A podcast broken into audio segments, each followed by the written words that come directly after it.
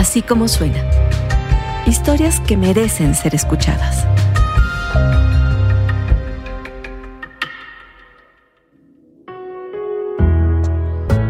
A veces los medios de comunicación construyen estos personajes que no parecen reales. Estos personajes en donde todo parece un prejuicio, un armazón. Salvador Camarena se sentó varias veces con Diana Sánchez Barrios, la mujer que hoy tiene una sanción, no puede salir de su casa y que por algunos años se dedicó al ambulantaje, a controlar a algunos de los vendedores ambulantes, a esa chamba. Y en esas conversaciones, ahora que escucho lo que ustedes van a escuchar, aprendí que los personajes, los de verdad, son mucho más complicados, son mucho más interesantes y tienen muchas otras razones que las que creemos. Ella es Diana, de Tepito, y la historia se la cuenta Salvador Camarena. Ay, los comerciantes, hay que ayudarlos, hay que hacer y vuelve a pasar la elección y otra vez, y otra vez, vuelve a haber alguna votación y otra vez ahí existimos y luego otra vez vuelven a reprimir y luego otra vez existimos y vuelven a reprimir. O sea, fíjate nada más. Estoy en el centro de la Ciudad de México, en un pequeño callejón justo al lado de la Arena Coliseo. Sí, la catedral de la lucha libre de nuestro país, ahí en la calle del República del Perú. Voy llegando a una vecindad que fue reconstruida tras el terremoto de 1985. Vengo a visitar a Diana Sánchez Barrios, una de las líderes del comercio en vía pública más importantes de México. Bueno, soy Diana Sánchez Barrios, nací aquí en la Ciudad de México en 1974, el 19 de mayo. Aquí vive Diana y de aquí no puede salir hace prácticamente un año. Cuando fue liberada con prisión domiciliaria, luego de estar detenida nueve meses en la cárcel acusada por otros personajes del mundo del ambulantaje, que encima son sus parientes. Y también en esta vecindad, ella aprendió todos los trucos y los secretos del comercio en la vía pública. Los aprendió ni más ni menos que de su madre, Alejandra Barrios, una conocida lideresa de ambulantes. Pero también desde esta vecindad saldría muy chica a construir su identidad como mujer, como activista de los derechos de la comunidad trans y yo vine a su casa a entrevistarla para entender un poco más cómo es eso que llamamos, no sin ciertos prejuicios, ambulantaje. Yo soy la más chica de mis hermanos. Mi mamá, que es Alejandra, mi papá, que es Javier, el mayor, que es mi hermano Sergio, luego le sigue Marisela, luego le sigue Hanna, que es Alejandra, luego le sigue Rubén, luego le sigue Marlene, Graciela, Silvia y yo esta vecindad por lo regular, la mayoría se dedicaban a vender piñas, fruta. La mayoría. Sí, la mayoría. Entonces, afuera de sus, de sus, de su, de su puerta, de su cuarto, ponían la tabla de madera, los guacales y empezaban a rebanar la piña, porque la vendían rebanada. Así comenzó la historia de Alejandra Barrios, la madre de Diana. Vendían fruta rebanada. Y de ahí se llevaban un, un carrito de madera que tenía sus llantas y, ahí montaban los, los, guacales, la tabla y ya la piña así en montaña, ¿eh? Y andar en el carro así decías, o sea, yo ya de grande digo, ¿cómo le harían? Ya era, era toda una, este... Habilidad. Habilidad muy cañón. Ya se iban al centro a vender, eh, tenían que estarle toreando. Eso no se ha acabado, ¿eh? Tenían que estarle toreando a la camioneta, les tiraban las piñas, ellos les aventaban las piñas, les quitaban sus carritos. O sea, nunca se ha acabado. O sea, es una cosa que dices, bueno, yo creo que esto ya va para más de medio siglo o hasta más, el tema del, del, estar correteando a los comerciantes. Y gobiernos van, gobiernos vienen y nadie le encuentra la solución. De modo que, desde los más antiguos recuerdos de Diana, ya estaba la pugna con la autoridad para vender en la calle. Como yo era la más chica, luego, pues yo veía a mi mamá y a mi papá preocupados, los escuchaba porque les quitaban la mercancía, ¿no? Y tenían que ir a pedir prestado. No te preocupes, vamos a pedir prestado. Los llegué a ver golpeados, los llegué a ver llorando, los llegué a ver, no, no sabes. O sea, tengo imágenes, claro, bañados en sangre. Así, escurriendo. Escurriendo así, así en sangre, de que ellos defendían su mercancía. Los de vía pública, pues les daban unas palizas, ¿no? No solo a ellos, a toda la vecindad porque todos se dedicaban al comercio.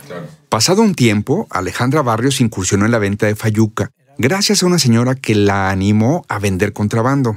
era más lucrativo que la fruta. Alejandra y su esposo entonces empezaron a viajar a Laredo para traer mercancía americana. Sí, le dijo, ya Alejandra, vámonos a Fayuquea, la Fayuca se está vendiendo muy bien, a todos en Tepito nos está yendo muy bien, porque el, el- lo fuerte era en Tepito, lo de la Fayuca. Primero se iban en autobús, horas, eran horas. Se iban en autobús, ella y mi papá. Y bueno, pues estas personas les enseñaron a comprar, pero no había cómo trasladar la mercancía porque en ese tiempo era este... Pues como un de, era como tráfico, no sé qué era, era un delito muy... De hecho estuvieron detu- detenidos nueve meses, mi papá y mi mamá y varios que agarraron Y por supuesto, en la Ciudad de México también tuvieron problemas con la autoridad por la procedencia de esa mercancía. Pero al mismo tiempo emergió el liderazgo de la madre de Diana. como la camioneta pues seguía haciendo lo mismo, mi mamá lo que hacía es que empezó a agrupar, empezó a agrupar, o sea, fue como empírico esto. Ella cuando se dio cuenta surgió el liderazgo, porque empezó a agrupar, hace cuenta que venían de, de Leandro Valle, venían de Chile, venía gente así de Alejandra, danos una maleta, nos ha ido mal, mamá, órale, váyanse a vender, pues busquen un lugar ahí en el centro donde puedan, nada más cuídense de la camioneta. Y entonces cuando llegaba la camioneta que le reventaron, uno, todos se juntaban y se defendían. Entonces fue creciendo, creciendo, creciendo. Fue en ese tiempo que Diana también aprendió cómo tenía que defenderse la calle. Se peleaban aquí en la vecindad, era- sacaban cadenas contra los policías y los policías con las pistolas y se daban unos agarrones horribles, así que yo me, me quedaba así. Me acuerdo un día que mi mamá se estaba peleando con uno así, pum, pum, pum, y le quitó la blusa, el tipo. Entonces veo cómo le empiezan a pegar a mi mamá, mi mamá se defendía y le quitan la blusa y así. Y yo grito así, ah, porque empecé a ver cómo le salía sangre. Y volteé a mi mamá y me dice, agarra un palo y defiéndete, no llores, así bien enojada. Y otros peleándose con otros. Había el orangután que así le decían, en paz descanse, porque era un hombre grandote así. Sacó unas cadenas y les daba de cadenazos. No, no, no. Se hacían caos aquí, ¿eh? horrible, así, de, de traumarte. Todavía no terminaba la primaria cuando Alejandra Barrios puso a Diana a vender por primera vez. Y ella, este, me puso una, ya para eso ella ya era como ya dirigente. Me puso una, una charolita, unas tijeritas de madera. Y me dijo, los fines de semana te vas a ir a vender chocolate, te voy a enseñar cómo lo vas a hacer, cómo lo vas a acomodar, cómo vas a gritar y todo. Entonces yo vendía los bomboncitos de chocolate y metía 10 bombones por un peso en una bolsita de papel. Y me decía que se tenía que ver la torrecita así de los chocolates, para que la gente se le antojara y acomodar así mis bolsitas. y- Pero yo jugaba, yo lo que quería era jugar. Entonces yo en el metro lo que hacía en lugar de estar vendiendo me iba a la resbaladilla de las escaleras eléctricas y me estaba ahí chille, chille, iban y me acusaban con mi mamá y mi mamá llegaba de sorpresa y me daba mis cocos. ¿No? Entonces ya me decía, ahora le grito y yo, se va a llevar una bolsita de chocolate por un peso. Y yo, yo lloré y lloré porque yo lo que quería era jugar. En la adolescencia se separaría de su familia. Descubrió su identidad sexual y el choque entre ellos fue inevitable. Ella era mujer. Por el tema de mi identidad, pues me re- revelo a mi mamá. Cuando mi mamá llega y me dice, ya me dijeron que eres así, que no sé qué tanto, no puede ser posible. Ay, Dios mío, ¿qué voy a hacer? Tu papá, que te va a decir, tu, tu primo te va a decir a tu cara, que no sé qué. Y yo me espanté horrible porque me dijo, y te voy a dar una chinga. Y, y estaba fúrica ella, muy enojada. Yo no, así, yo no te voy a aceptar nunca en mi vida, que no sé qué tanto. Y dije, ay, ¿qué voy a hacer? Dios mío, ¿qué voy a hacer? Pues que la enfrento. Entonces en ese tiempo no existía el, el- el tema de mujeres trans, ni, ni, ni, ni sabía yo nada de eso, ¿no? Y ella me dice, no, no, ya hablé yo con tu papá y no te vamos a aceptar y esto y esto y el otro. Y le dije, pues no me interesa porque yo soy vestida y yo voy a vivir mi vida como yo, quiera, vestida. Porque así nos decíamos coloquialmente las mujeres trans. Ya me dice, ¿y qué es eso de vestidas? Ni le digo yo, bueno, a mí me da risa, ¿no? Estaba bien chica y bien valentudenta porque nos enseña a ser bien valientes. Y este, y le digo, pues sí, me gusta ponerme ropa de mujer. Y dice, ay, le hace así, mamá, ay, no puede ser posible. Dice, Todavía mejor te aceptaría como mis amigos del PRI que son gays y que andan como hombres. Dice, pero eso no podría soportar. Apenas iba a cumplir 14 años. Sus padres la llevaron con un psicólogo para que, comillas, la curara. Esto con sesiones de hipnosis y con pastillas de testosterona. Le dije, pues soy así y así. Pues no, pues te vas, pues me voy. Y me fui y nunca regresé a mi casa. Solo fue a cuatro sesiones. De ahí se refugiaría con otras familias en Tepito. Y entonces yo me fui para Tepito con donde también a muchas las aceptaban y habían mamás muy conscientes en Tepito que protegían muy bien a sus hijas. Entonces yo luego me quedaba con ellas y su mamá. Ajá. Y luego ya fuimos creciendo y bueno, pues yo como sabía del comercio era muy buena vendiendo, donde yo me ponía a vender, vendía. Yo desde que tengo uso de razón, siempre, siempre me sentí niña. Desde que... Desde o sea, yo desde que tengo esa relación. Yo recuerdo, a lo mejor tendría cinco años, seis años, cuando la primera vez que mi mamá tenía un top de lentejuela y yo me lo puse. Me lo puse, me puse unos zapatos de mis hermanas, me peiné, porque siempre me cortaban el cabello muy cortito, y me peiné así muy, muy coquetona. Pero yo en ese momento yo no lo vi malo, porque yo, me, yo para mí yo era una niña. Si en su casa aprendió el comercio, en la calle siguió su proceso de transición y nació también su activismo. Yo lo que quería era tener dinero, ¿no? Para operarme, para hacerme mis cosas. Nada, a mí lo que me interesaba era trabajar, modificarme, hacer mis cosas, así como muchas amigas mías que se dedicaban al trabajo sexual. En ese tiempo vio un video que le cambiaría la vida. Nunca vi que era una mujer trans. Entonces ya, me- ya termina el video y me dice Julio Román, ¿qué viste en el video? Le digo, pues una señora hablando de política y de no sé qué, ¿no? De cosas de las mujeres, algo así. Y me dice, pero observa, vela bien. Y yo la ve- me lo ponía, yo la veía. Y pues sí, es una señora, pero yo no. Jamás me imaginé que era trans. Entonces me dice, ella es como tú. Y yo volteo y digo, ¿cómo como yo? Y me dice, ella es una mujer trans. Y le digo, ¿cómo una mujer trans? Sí, una vestida. Y ya le digo, ay, ya, poca vez, pónmela. Y, la, y ahí le pongo atención y entonces ya le empiezo a observar ciertas características donde ya dije, ay, ¿no? Y la vi muy preparada, muy inteligente. Y ahí me atrapó el, el querer empezar a empoderarme. Ella se considera una sobreviviente, pues al mencionar hoy a muchas de sus amigas de entonces, casi la totalidad de ellas está muerta. O sea, yo soy una sobreviviente. Por eso hay una estadística en la Comisión Interamericana de Derechos Humanos que las personas trans vivimos hasta los 35 años de vida. ¿No? O sea, la verdad es que yo le agradezco a Dios a la vida que estoy viva. Porque aparte de todo lo que viví, o sea, cosas que ni te imaginas, lo, lo que los policías nos hacían, cómo llegaban y balaceaban así, caían muertas al lado mío, así que decía, ay, o sea, de verdad, sí, claro, o sea, viví, viví cosas muy fuertes. La gran mayoría de mis amigas con las que crecí, casi ya todas están muertas. Yo te podría decir que a lo mejor viven dos. Sí, Albita, en paz descanse, todas se han muerto. ¿Por qué? Porque en primera, de tanta hormona, se les hizo muchas hígado graso, les dio cáncer en el hígado, cáncer de próstata, otras infiltraban aceite de comer y en el acto se morían muchas, o sea, en el acto así en el hotel se inyectaban y así las sacaban del hotel en la banqueta, porque los del hotel no querían problemas. viste? Ahí vimos una de cosas que yo, Carla era mi amiga, Sandy, es que éramos varias. Ya, ya murió.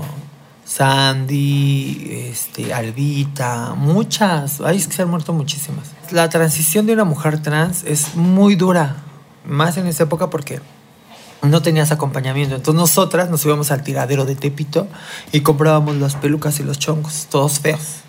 Y nos poníamos los chonguitos, nos pintábamos como podíamos y salíamos muy cookies en el día. En la calle Diana encontraría otra casa y por supuesto su sustento. Ella siguió en la venta de productos, con la ilusión de algún día tener su propia boutique. Ahí empezó a ser líder. siempre trabajé. Y mi idea siempre fue poner como boutiques.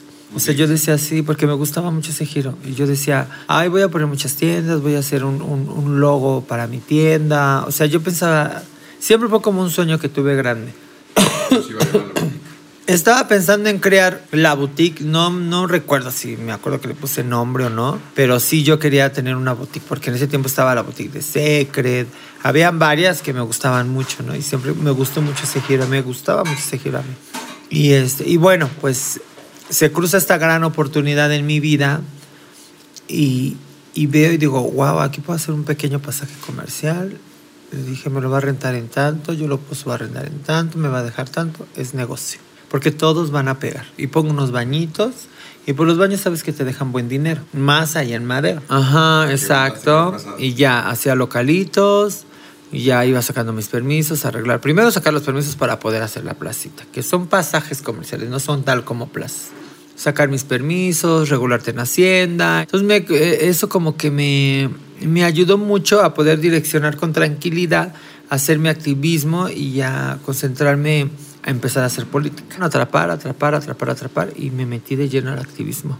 Junto me, me fui con Manuel Oropesa, me fui al PRD, porque teníamos que buscar un partido de izquierda que pudiera cargar nuestra agenda. Y ahí empecé a, a uy, ya de muchísimos años. No me acuerdo cómo conocí a Manuel, pero tiene tantos años que lo conozco que él fue el que a mí me llevó al PRD, me llevó al activismo, con él recorrí gran parte de la República para defender los derechos LGBT. La verdad, un gran maestro. Agarró experiencia en sus giras por el país para promover esos derechos. Donde yo ya me doy cuenta, eso, ese, esa lucha tan importante de mi mamá, yo creo que fue como a los 30 años. Donde yo ya estoy ya muy empapada en el tema del activismo, ya estoy más metida en política y yo escuchaba que hablaban de mi mamá los políticos. Es que tu mamá y tu mamá sí, una luchadora y tu mamá esto. Aunque siempre vio a su madre ayudar gente, fue en la política cuando la dimensionó como líder y ahí comenzó la reconciliación entre ellas. Lo de mi mamá sí dije, wow, ¿no? O sea, sí ha sido una lucha incansable, ha sido una lucha de vida, de, de, de darle a las personas una dignidad humana y sobre todo una mujer que estudió hasta el sexto año, ¿no? Que su preparación fue empírica con la vida, con el enfrentamiento, con los golpes, con la cárcel. O sea, ahí es donde yo ya me doy cuenta el gran valor de la lucha que hizo mi mamá. Diana pide que se regule el comercio en vía pública y rechaza que a gente como ella o su mamá se les responsabilice de algo que le toca a la autoridad. Claro, mira, Siempre ha habido crisis económica en nuestro país, ¿no? Ahora, mi mamá no es este, autoridad para dar lugares. Quien autorizaba los lugares eran las alcaldías, bueno, las delegaciones, y bueno, pues la gente se iba agrupando con ella. Que ha dado cosas que a lo mejor el gobierno no, no, no podía darle a la gente, que era vivienda, que les dio créditos de vivienda. Fue la primera, la primera organización que abrió un grupo para enfermos con VIH. Y se acudían ahí las personas que tenían VIH a agruparse, a platicar, a, buscar cómo se ayudaban. estoy hablando de los ochentas. Y había un señor que hacía política al ladito de mi mamá, pero él, él, era este, totalmente opositor a mi mamá, al PRI, a todo. Y él movió a todos los vecinos para que mi mamá ya no pudiera llevar ahí a, tener ese espacio para ellos, porque la mamá les dijo, yo les presto este espacio para que ahí se congreguen, platiquen y se ayuden y busquen cómo ayudarse, porque había mucho desconocimiento, la gente era de que decías, hay una persona con VIH y corrías porque sentías que te contagiaba. Abrir la escuela de cultura de belleza, darles primaria, secundaria y preparatoria a sus agremiados del comercio popular en la vía pública, enseñarles cortes de cabello, tener un CENDI para las madres solteras, o sea, ha hecho mucha labor social, ¿no? Las despensas que les da, hubo un tiempo mucho que ayudaba al primer ciclo cuando fallecían los familiares, pues del fideicomiso sacaban para pagar el sepelio. A veces los choques con la autoridad se dan porque algunos mayoristas de origen chino les venden mercancía muy barata, pero no siempre con factura. Y yo me preguntaba en mi ignorancia, ¿y para qué quieren la factura? Pues es que a la hora de los operativos, los comerciantes no pueden acreditar la procedencia legal de su mercancía. Esto se presta a la extorsión, a la corrupción, de una realidad que Diana nos dice no va a desaparecer. No va a desaparecer.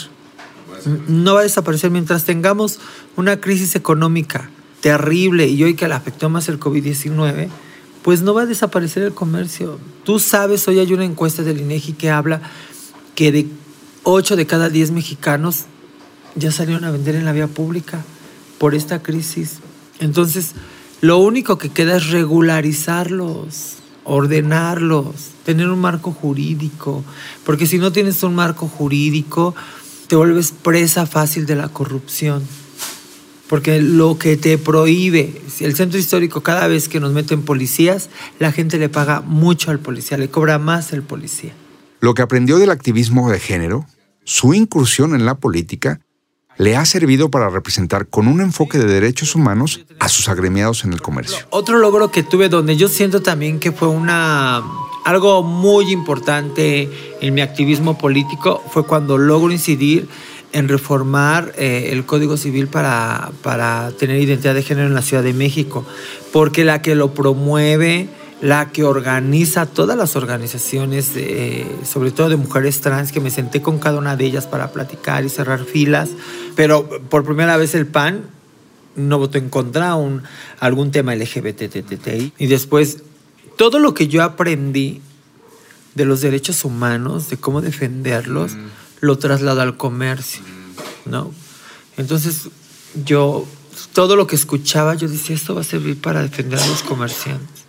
Y toda esa preparación que fui teniendo y ese aprendizaje, me empieza a reunir yo con los dirigentes del comercio y empiezo a platicarles, tenemos que hablar del tema de derechos humanos, eh, laboral de las personas, de la discriminación y el estigma que sufren los comerciantes, porque también eso se sufre, ¿no? Los, hay gobiernos que hablan así muy eh, refiriéndose a, a, la mugre cuando hablan del comercio, cuando hablan del comercio hablan de delincuentes, ¿no? Cuando hablan del comercio hablan de que no pagan impuestos, cuando hablan del comercio hablan de que afean las calles. Esa es discriminación, es un lenguaje discriminatorio totalmente. Su lucha es para que las autoridades hagan un diagnóstico situacional. El diagnóstico situacional del comercio es hablar cuánto comercio existe en la ciudad y cuáles son sus características. Es decir, ¿por qué no lo quieren hacer? Porque se van a dar cuenta que son poblaciones prioritarias y como tal debe de ejercerse una reforma o una ley en ese sentido, con esas características. Se van a dar cuenta cuántas mujeres adultas mayores ejercen el trabajo en la vía pública, cuántas mujeres niñas mamás para mantener a sus hijos ejercen el trabajo en la vía pública, porque no hay oportunidad laboral, porque tú siendo una adulta mayor te cierran las puertas. Porque siendo una niña madre, te cierras las puertas. No te dan trabajo. Y tú sabes que cuando vas a llenar un cuestionario y viene la maña, eres casada, tienes hijos, y ahí ya te enganchas a decirte no. ¿Cuántos hombres adultos, cuántos discapacitados, cuántas personas de talla baja, ¿no? Y, y, y de eso... Gente que no queremos ver, la demás gente.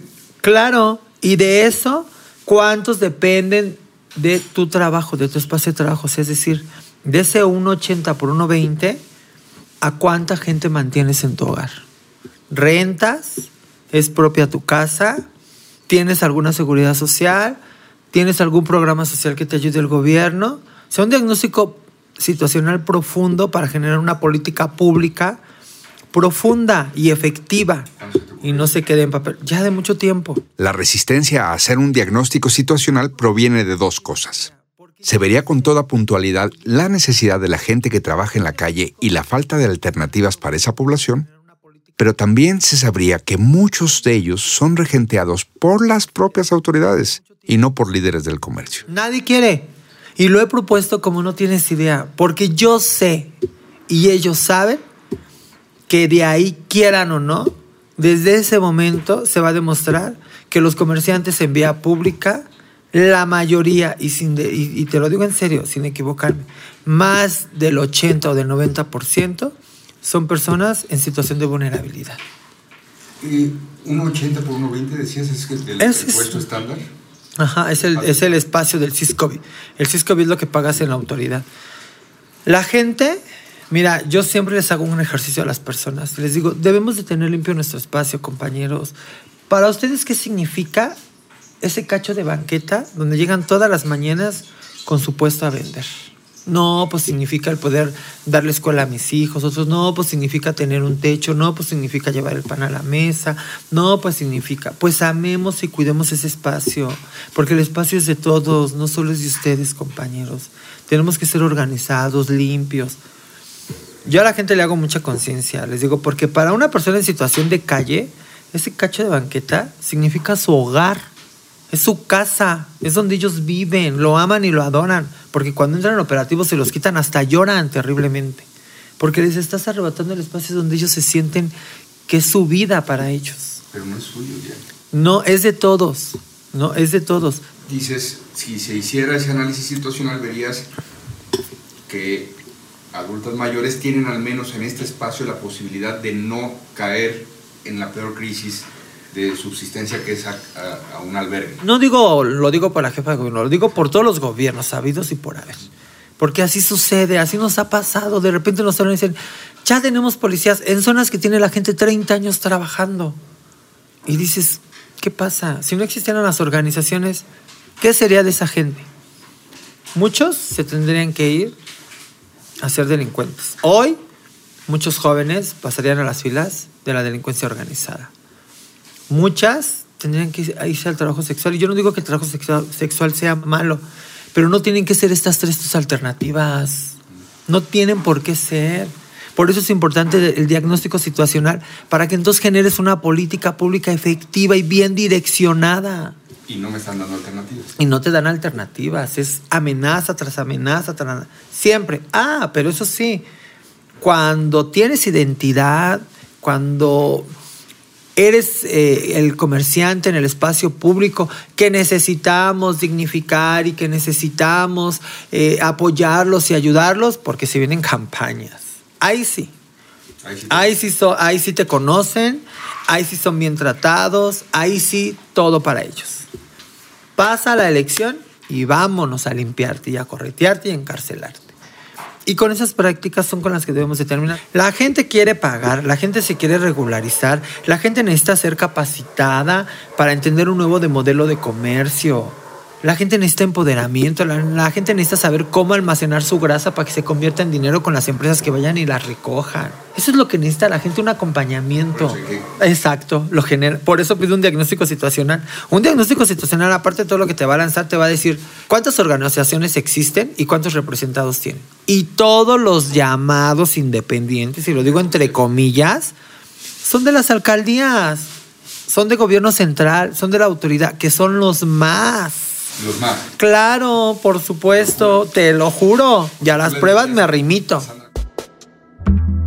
Desde así como suena te queremos recomendar un podcast de nuestros amigos de Relato Nacional, que desde Chile presentan historias que merecen ser escuchadas. Hola, auditoras y auditores de Así como suena. Yo soy Nancy Castillo, creadora y directora del podcast de Crónica Narrativa Relato Nacional un podcast que te sumerge en el mundo de la vida de otros, a través de historias de personas comunes y corrientes, contadas por sus protagonistas. Te invitamos a escuchar Relato Nacional en cualquiera de las plataformas que utilices para escuchar podcast. Diana cree que su activismo y su resistencia fueron las causas de los nueve meses que estuvo presa en Santa Marta, Catitla, durante 2021. Es la primera vez en mi vida que me encuentro en un problema como este.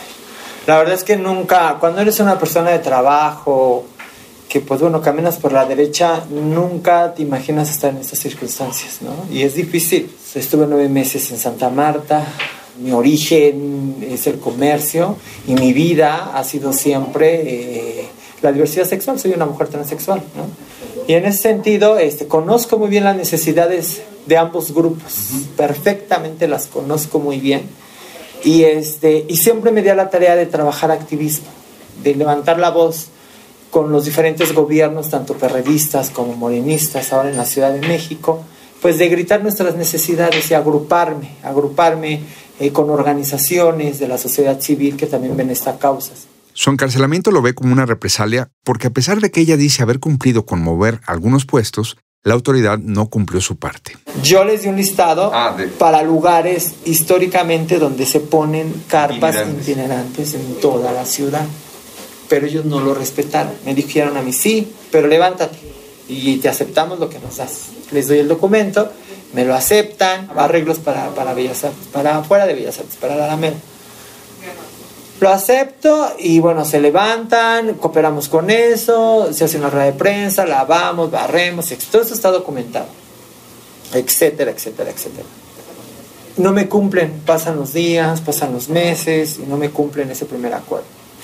Luego empiezan a levantar lo que ya había, porque ellos quedaron en que iban a respetar lo que había, después de ayudar al gobierno, a, bueno, después de ayudar a que se ganara ese gobierno este, Morena con Claudia Sheinbaum y la cuarta transformación, pues me empiezo a convertir en opositora, porque bueno, pues empiezan a golpear al comercio popular en el espacio público. Empieza a haber levantamientos, empieza a haber una persecución sistemática, y bueno, pues yo me empecé a agrupar con diferentes dirigentes en toda la ciudad, porque esto no solo sucedió en el centro histórico, sino fue un efecto en toda la ciudad. Ese es uno de sus reclamos, que se avance en una regulación que establezca derechos y obligaciones del comercio en la vía pública. ¿Qué les garantiza un marco jurídico a la gente? En primer lugar, estabilidad económica y en su espacio de trabajo. O sea, ya puedes dormir tranquilamente Porque sabes que ningún líder, ningún eh, policía, ningún camionetero, ninguna autoridad va a llegar y te va a decir, te me quitas. Porque ese es el marco que te están dando jurídicamente, ese es tu espacio y eso debe de medir y este es un nuevo modelo. Capacitar a la gente, darle todo el empoderamiento a la gente, pues para que cambie eso mal aprendido que nos van heredando, ¿no? Y bueno, tal parece que eso no le gustó, me volvió opositora tremenda en la Ciudad de México contra la jefa de gobierno. Luego de desatender mensajes de amigos suyos que le decían que huyera porque la iban a mandar a la cárcel, en marzo del 2021 la detienen, justo cuando se alistaba a ser candidata a diputada por el PRI. ¿Qué te fincaron? Bueno, extorsión agravada y robo agravado. ¿En contra de? En contra de Claudia Morales Reyes, de Martín Rebolledo Aguilera y de Jonathan Martínez Morales. Jura que es una invención, que ella no tiene antecedentes ni denuncias previas, ni de externos ni de sus representados. Yo a nadie le he hecho daño. Ni tengo denuncias de más comerciantes, ¿eh? como decían en la tele. Ay, esta mujer está llena de denuncias de comerciantes, extorsionadora. Entonces es una mentira. De ningún comerciante que representamos nosotras, yo no tengo ninguna denuncia. Ni de los tuyos, ni de, la gente, no. Y de la gente, la gente cuando se acerca a mí, lo único que obtiene es ayuda. Ayuda, amor, comprensión, porque yo lo viví. Porque yo sé, a la gente se le tiene que escuchar lo que le duele.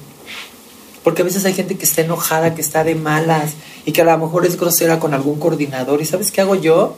La escucho. Y luego la gente simplemente por escucharla hasta te lo agradece. Porque hay personas que luego le da pena decir que padece o que tienen o que tienen un enfermo en casa. No le tienen confianza a todo el mundo, ¿sabes? Y a mí sí. Y en mí han encontrado pura ayuda a la gente que yo represento. No, me han denuncias que digan que yo eh, a lo mejor he discutido con alguien, así, pues sí puede ser. ¿Golpes? No, de golpes no. no. No tengo denuncias de golpes. Le digo que no es creíble que no defiendan con la fuerza los espacios que tienen. Me explica lo que según ella pasa si alguien llega a desplazarlos a la mala. A ver, si está dentro de los que yo represento, vamos a suponer que está Pedrito y de repente llega un Juan X y le quita lugar a Pedrito, pues es injusto, ¿no? Y yo no la quito. Yo lo que hago es hablarle a la autoridad, que es vía pública, meter la queja, pues para que lleguen ellos y pongan orden. Porque yo no soy autoridad. ¿Pero no la quitas tú? No, yo no la quito. ¿Tu equipo no la quita? No, yo le hablo a la autoridad para que lo haga vía pública. ¿Por qué te va a hacer caso a ti? Es así, para que la gente entienda. ¿Por qué te va a hacer caso a ti y no a Juanito? Porque Juanito está llegando como nuevo a quitarle lugar a Pedrito, que ya tiene añísimos en ese espacio. Y los de vía pública conocen muy bien los espacios, porque ellos son de muchos años, son de base, son de añísimos, ¿no? y además... ¿Tienes con qué probar que tienes años ahí, además de que ya lo conozca el de vía pública? Metemos, metemos, este, hemos metido documentos con oficios, con los nombres de las personas, porque nosotras hemos impulsado y estamos obligando al gobierno que cobre el CISCOVI en todas las zonas, no en algunas, porque el CISCOVI nada más es para ciertas zonas, no para todas. Y nosotras hemos metido escritos con nombres, con listas, porque aparte nos piden todo, o sea, no nomás este gobierno, lo hemos hecho durante añísimos, o sea, tenemos permisos de ese Pedrito de más de 20 años, por ejemplo, ¿no? Cuando en su momento antes de ser alcaldías y de, eh, eh, que, se votara para que fueran jefes delegacionales, que los ponía el... el, Designados. Eh, ajá, daban permisos. O sea, de ese tipo de permisos tenemos gente que tiene hasta 70 años que todavía vendiendo. Entonces nosotros sí tenemos listas, ¿eh? Listas que nos requiere la autoridad, padrones que nos requiere la autoridad, metraje que nos requiere la autoridad. Al hablar de la defensa de los territorios, Diana denuncia que hay una nueva problemática en la ciudad, la Unión Tepito. Ahora, sabes, enfrentarme a la Unión para mí no ha sido fácil. Yo he sido amenazada de muerte. Yo tuve que contratar seguridad por defender a la gente, sobre todo a quien yo represento. Nueve líderes asesinados. Hablo de esta ciudad, nueve dirigentes asesinados, líderes sociales que saben que son líderes sociales y los mató la Unión de Tepito y quiero saber quién ha hecho justicia. Eso es un muy mal mensaje para todos los dirigentes. ¿Y sabes quién sigue ganando terreno? Ellos. Ellos son intocables. Porque no somos igual, claro, por supuesto, yo he sido amenazada. ¿Qué te dice? a mí me han amenazado terriblemente, terriblemente, de que me van a matar, que, que, le entre con tanto, que la chingada, y yo tengo que actuar, ¿Cómo ¿no? Por ejemplo, cuando me di cuenta que esto estaba muy arriba, arriba, fue en una de las que iba a ir a hacer mi denuncia. Me dijeron, no, no hagas nada, ya se va a resolver la asunto. Y me dejaron de molestar, Sin levantar denuncia. sin levantar denuncia. Me dijeron, no hagas eso, porque estás metiendo un problema muy grande, no lo hagas, ya no se van a meter contigo. Y que el constante de que están, de que ya fueron los de la Unión a molestar, y que ya fueron los de la Unión a molestar aquello. Y estar ahí con tanta presión, oye, eso es horrible. Ah, pero eso sí, la autoridad nos levanta a, a los líderes sociales y a los demás como si no pasara nada. Son pues, una mafia que, le, que, que, que te secuestra, que te asesina, que te tortura. O sea, eso es otra cosa horrible, de un nivel horrible. Eso no, no puede seguir pasando. Va en aumento, en creciendo. Pues mira, lo que sí quiero reconocer que el secretario de Seguridad Ciudadana, la verdad, ha trabajado muy bien. Ha trabajado muy bien. Omar. Omar. Sí ha trabajado muy bien porque ya se siente menos ese, ese miedo. La misma gente me lo dice.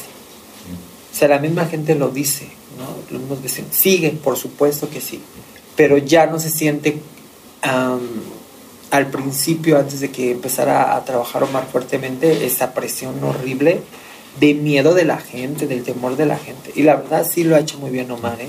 Le insisto a Diana que la defensa de ese terreno, de esos lugares de trabajo, no está exenta del ejercicio de la violencia. Por supuesto que muchas veces me tuve que agarrar a chingadazos. Por uno, uno el tema de mi condición, ¿no? Por ser una mujer trans. Y el otro, por supuesto, también por defender los espacios. Porque la- llegaban y querían quitar, por ejemplo, el problema que tuvimos con María Rosete hace muchos años. Igual que nos agarramos a chingadazos y su gente nos disparó. Yo tuve un rozón en el brazo y todas las mentiras que construyeron en contra de nosotras. Igual, o sea, por supuesto, yo no te voy a decir, ay, soy una blanca paloma. O sea, yo también en el barrio me he dado a respetar mucho en ese sentido porque a mí me faltaba mucho respeto. O sea, imagínate tener una agrupación a nivel estatal en toda la Ciudad de México, dirigentes que son de barrios, que son machistas, misóginos, que son cabrones, que a la persona trans a veces no la ven como mujer, sino la ven como el puto, ¿no? ¿Cómo va a venir el maricón aquí a, a- A decirnos a- qué onda? decirnos qué onda, como este güey, o como, por supuesto, o sea, no crees que, que, que, que- que- que estos cuates, esta gente me ha respetado porque llego y les digo, ay, no, no me hables así, no, pues me impongo, ¿no? Y muchas veces tuve que agarrar chingadazos, que a mí me respetas o no me hables así o no me faltes el respeto de esta manera, ¿no? Entonces, sí, los lugares los hemos defendido hasta con la vida. Y por eso te saqué el tema de María Rosete, porque a nosotros nos balacearon desde la azotea, su gente de ella nos balaceaba así terrible ahí en Bolivia. O sea, sí han sido cosas duras. Claro. Por supuesto que defienda a la gente, por supuesto que defienda a quien represento. Y por eso estoy también aquí, porque he estado yo en una rebeldía para que tengan un marco jurídico tremendo. O sea, ve cuántos años ha pasado desde que se formó la Constitución. Desde ahí debe de existir una ley secundaria. Y hasta la fecha ni siquiera Claro. ha existido. ¿no? ¿Cuál es la, la línea que divide defenderse de atacar? Es decir, cuando tú dices "Nos- estamos defendiendo y cuando dices tenemos que ir más allá. Mira, las cosas han cambiado mucho. Anteriormente sí eran choques de grupos con grupos por las invasión. Pero era de que te agarrabas unos chingadazos, ¿no? Y ya, hoy no, hoy ya sacan Digamos- pistolas y te matan y te hacen y te amenazan de muerte y, y te secuestran a tus hijos. Y, o sea, hoy ha cambiado terrible, esa violencia ha sido así súper horrorosa. Porque igual tuvimos con los ricos problemas y nos agarramos a chingadazos, con las ventas echeverrías igual nos agarramos a putazos y chinga. Y ahí quedó en demandas, a lo mejor eh, nos encarcelamos por esos chingadazos, pero ahí quedó. Y según Sánchez Barrios, hoy se enfrentan de una manera solidaria a ese otro adversario que ya mencionó. Como que buscamos esa solidaridad o sororidad entre las mujeres dirigentes, porque nos tiene muy preocupada el tema de la unión. Por lo que te dije, o sea, ya van varios, varios líderes asesinados no existe una justicia. No hay justicia para ellos. No hay justicia para nosotros los dirigentes, ¿no? Y eso de que la autoridad te quiera tratar de la misma manera, como si fueras un grupo eh, como los de la Unión, se están equivocando. Ellos saben muy bien cuáles somos organizaciones, quiénes somos luchadores sociales y quiénes son realmente extorsionadores, quiénes realmente son secuestradores, quiénes realmente levantan a tu familia. quienes realmente asesinan a tu familia. Ellos lo saben perfectamente. Por supuesto que todas las organizaciones existen reglas, reglas de orden para cuidar el espacio público, para que cuiden su trabajo. El que no tomes, el que no estés con, con juegos de mesa, el que no fumes marihuana, el que no te envicies, el que no trates mal al cliente, de que no golpes a tu cliente, de que no tires basura, en fin. En todos los hay reglas, en los partidos hay reglas, en los sindicatos hay reglas, hasta los mismos gobiernos ponen sus reglas. Regresamos al tema de su estilo de liderazgo. Le pregunto si es una cacique, una cacica. Por supuesto que no, porque nosotros les damos beneficios. Mira, Y es voluntario. es voluntario. Se pueden ir Y con ellos otro. lo, por supuesto, Pero Por- no se, se puede pueden ir ir a otro, se pueden ir, se pueden ir a que los represente otra organización en los lugares de la organización que ellos quieren que los represente, no en la organización que nosotras ya tenemos muchos años cuidando. Si es dueña de la calle. Yo no, Entonces, ¿quién? es la gente, la organización. Por eso, tu organización. Bueno, una, una de, mis, de, mis, de, mis, de mis tareas es, yo creo que eh, la gente debe de, de- A la gente le tenemos que dar como esa oportunidad de toma de decisión. Si la gente dice, Diana, quiero que me represente, que se haga público ante medios de comunicación, los represente. Si la gente dice que no, ah, no pasa nada. O sea, no pasa absolutamente nada. ¿Cuántos espacios tiene Prodiana hoy? Yo creo que debe de tener unos 1.300, 2.000. Tenemos gente de 80 años, de 80 años vendiendo tamales. ¿Y sabes por qué no se quieren retirar de trabajar? Porque de ahí hicieron a sus hijos abogados, doctores, contadores. Sus mismos hijos, cuando se reúnen con nosotras, que están muy agradecidos y nos dicen gracias a, a que cuidaron a mi madre, a que vendiera, a que no la quitara la autoridad, pudimos sa- salir adelante nosotros. Hoy mi madre, por más que le decimos, mamita, quédate en casa, nos va muy bien, te podemos dar todo lo que tú quieras. Su mamá no quiere. La señora, esa señora de 80 años quiere seguir ahí en el puesto vendiendo sus tamales. Y llama a ese lugar y tú vas y le preguntas al señor y ¿sabes qué te dice? Yo siento- me siento feliz y muy agradecida con mi lugar porque gracias a mis tamales, hoy mis hijos son profesionistas. Esa señora, si la, si la sacas de vender tamales, se muere. El Esa es la verdad de las cosas. trabajo da dignidad, ¿no? Claro, por supuesto. Entonces, cuando un gobernante llegue a esta ciudad y nos vea como personas a todos, las cosas van a cambiar. Finalmente hablamos de otro de los temas con el comercio en la vía pública. El uso que hacen de ellos y ellos permiten los partidos políticos. Ahora, a ustedes los han visto como cuota electoral, porque sí los tratan de seducir y supuesto, cooptar por cuando, cuando son campañas y luego ya llegan a la gubernatura, la jefatura, la de- delegación, alcaldía, lo que sea, y adiós. Claro, y pasan No los tres años y otra vez vuelven Vuelven a decir, ay, los comerciantes hay que ayudarlos, hay que hacer. Y vuelve a pasar la elección y otra vez, y otra vez, vuelve a haber alguna votación y otra vez ahí sí existimos y luego otra vez vuelven a reprimir y luego otra vez existimos y vuelven a reprimir. O sea, fíjate nada más, qué lastimoso es eso. ¿Por qué existían los líderes entonces? Por esas malas prácticas que hace el gobierno. Porque hace que la gente se agrupe del hartazgo. Decir, oye, primero sí, y luego me quitas a putas. Y me robas hasta la mercancía, cabrón, y ahora ya te inventaste castigo hasta de 15 días, hasta de un mes. ¿Qué hace la gente entonces?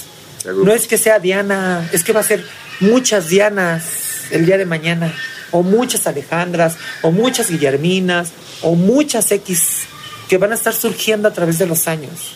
Si el gobierno no termina con esas prácticas tan horrorosas que han tenido a través de los años, todos los gobiernos, ¿eh? no hablo solo de este gobierno, hablo de todos. Mientras no tomen las cosas en serio y todo lo vean prohibitivo, cuando la gente lo único que hace es salir a trabajar honradamente, si tú no lo ves de, ese- de esa forma y de ese sentido, ya estás mal.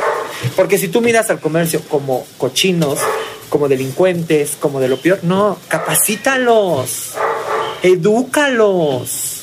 ¿Cómo hemos educado la diversidad sexual a la gente? A los machistas, las mujeres. ¿Cómo los hemos educado? Con información, con foros, con estar ahí dándole, dándole, dándole, dándole. ¿Qué le cuesta al gobierno hacer lo mismo? Capacitémonos, todos los ciudadanos, apoyemos. Nos despedimos y queda pendiente una cita para caminar juntos por sus calles. Eso no podrá ocurrir sino hasta que pueda llevar su proceso en libertad. Al salir a la calle me topo con gente con diablitos y bultos, chiflidos y gritos propios del comercio en vía pública que, coincido con Diana, es un asunto más complejo que eso que solemos tachar despectivamente como vendedores ambulantes. Así como suena, es una producción de puro contenido. La directora editorial es María Scherer, la producción ejecutiva es de Giselle Ibarra. Nuestros editores son Galia García Palafox y Salvador Camarena. En la consola y la edición están Hugo Santos Quevedo y Patricio Mijares. La coordinación de producción es Rosana Díaz. Yo soy Carlos Puch y los invito a escuchar todos nuestros podcasts en así como suena.mx o en cualquiera de las plataformas donde tú prefieres escuchar tus podcasts.